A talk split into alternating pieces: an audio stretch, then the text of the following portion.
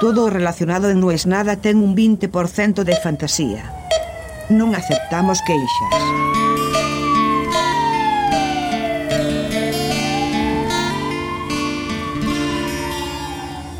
Lo difícil no es irse, lo difícil es volver. Porque hay un momento en que tenés un impulso que dice basta, hasta acá llegué, este es mi límite. De acá en adelante ya no puedo más. Pero desandar ese camino es diez veces más difícil. Porque el impulso del no es muchísimo más claro, es muchísimo más fácil de reconocer, es muchísimo más enérgico que el recurso del tal vez. Cuando vos decidís irte, cuando vos decidís cerrar una puerta, cuando vos decidís bajar una cortina, tenés muy claro el por qué. Casi que podés hacer un decálogo. Cuando vos intentás volver, ese decálogo probablemente no cambió en nada. Probablemente tus problemas no se arreglaron. Probablemente tus problemas no se vayan a arreglar. Entonces, ¿cómo te convences de que la decisión correcta es esa? ¿Cómo le decís a tu cerebro, che, mira, todo esto que yo dije, que no lo aguantaba más, bueno, no es tan grave?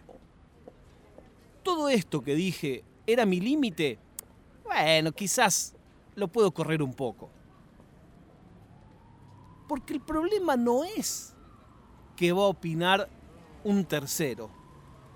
El problema es cómo te convences a vos, cómo te mirás al espejo y decís, che, pará. Pero yo tenía 10 problemas. Esos 10 problemas siguen ahora. Si decido desandar ese camino, tengo esos 10 más estos 5. Y bueno, a veces es así. A veces abrir ventanas es conocer nuevos problemas y no nuevas soluciones. Hoy es primero de febrero de 2022.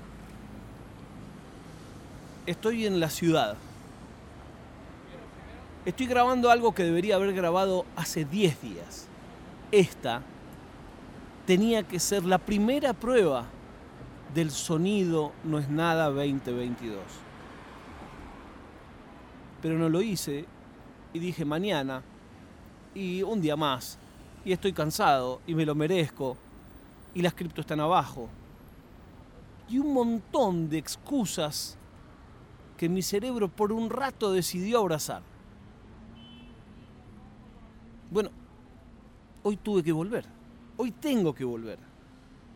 Y el otro día me dicen, ¿por qué? ¿Quién te exige? Es la misma charla que tengo yo con mi padre. Mi padre es uno de los abogados más prestigiosos de la zona sur. Millones de años tiene como abogado. Y dice, no, no, tengo que ir. Y se va a las 7 de la mañana a su oficina. Digo, ¿para qué? ¿Qué te va a retar tu jefe si no tenés jefe? Y claro, fui víctima de mis palabras. Lo mismo me dijeron. ¿Y quién te va a retar si empezás una semana después?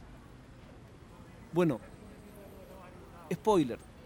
Si no empezaba hoy, no empezaba más. Porque así nació también, no es nada. Durante meses pensé en cómo debía hacerlo y hubo un día en que dije, si no lo hago hoy, no lo hago nunca. Cuando escuche esto, el sensei Giuseppe me va a putear. Porque esto le dije que lo íbamos a hacer hace 10 días. Y lo íbamos a estudiar, íbamos a ver juntos si nos gustaba y no nos gustaba. Y él está escuchando esto a la vez que todos ustedes. Quizás todos ustedes es nadie. Quizás la gente un mes después se olvidó de que esto es un podcast. Pero siento que si no lo hacía hoy, ahora, el que se iba a olvidar era yo.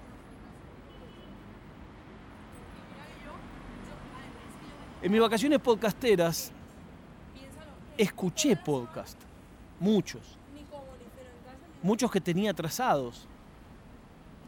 Hay uno que se llama V corta, las cloacas del Estado, y se cayó la mierda el micrófono.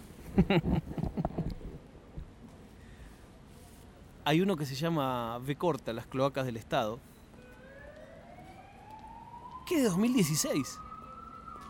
Vos dirás, pero salen podcasts nuevos todos los días. ¿Qué hace chabón escuchando un podcast de 2016? Bueno, es una obra maestra del género. Es una de las cosas mejor hechas en castellano, porque básicamente no es un podcast.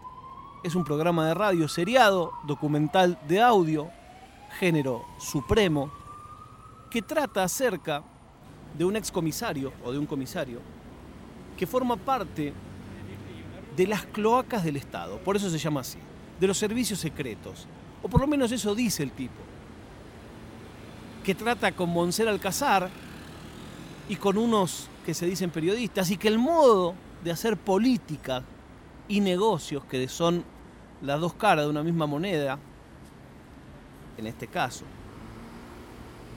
es mediante inventar denuncias, juntar papeleo, extorsionar a alguno, colarlo con periodistas amigos, que son más operadores políticos y espías que los propios espías y operadores políticos. Y así ir ganando posiciones y ganando dinero. Todo documentadísimo. Claro, cuando hacen ese podcast ni siquiera lo nombran, dicen el señor Becorta, hoy, en la política española, voy a decir Villarejo, y a cualquiera que le interese la política sabe de qué estás hablando. Curiosamente, tiene seis años, pero es más actual que nunca.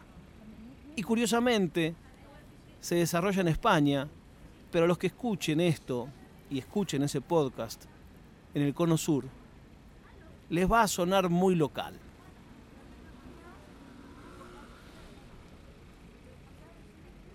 También vi esa maravilla documental de Paul McCartney. Estoy contando todas cosas viejas. bueno, pues soy así, yo me guardo las cosas y las voy viendo y escuchando cuando puedo. McCartney 1, 2, 3. Yo no soy bitlero, no sé casi nada de los Beatles, no soy fan. Sin embargo, sí soy fan de la música. Y es una maravilla. Básicamente arrancan con grabaciones de los Beatles, las ponen en una consola donde pueden ir escuchando canal a canal, track a track. En realidad track no, porque son justamente de dos pistas esas grabaciones.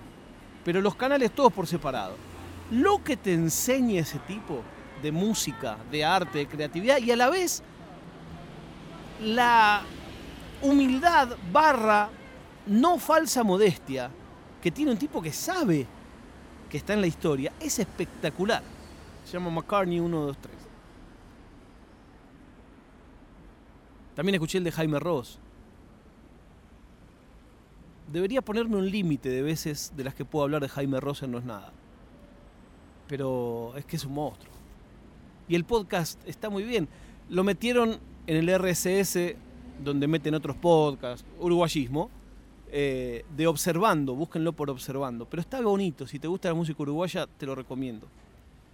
En el mundo del podcast sigue yendo todo en la dirección del Averno. Cada vez hay más cosas que son exclusivas, cada vez hay más cosas que son cerradas. Cada vez estamos más lejos de eso que hace que un podcast sea podcast. Bueno, eh, de hecho el de Las Cloacas del Estado es un programa de radio, ¿no? es un podcast, pero está podcastizado. ¿Y por qué está podcastizado? Porque alguien agarró todos esos audios y los puso en un feed RSS y ese feed RCS lo podés escuchar multisindicado, esto es en distintas plataformas a la vez, con distintos aparatos a la vez. Y eso es lo que lo convierte en un podcast, en la función técnica del término, no en la función artística de qué es un podcast artísticamente. ¿Qué es una canción? ¿Son cinco minutos de sonido o es una historia que el flaco Espineta me cuenta en tres minutos y yo no la voy a entender? Bueno, las dos. Bueno, hoy decidí volver. Porque creo que hay veces que ya no hay que pensar más. Hay veces que estás en el trampolín y ya no podés volver atrás. Hay mucha gente en la fila. Y entonces no te queda otra que saltar. Porque irse es mucho más fácil que no es nada.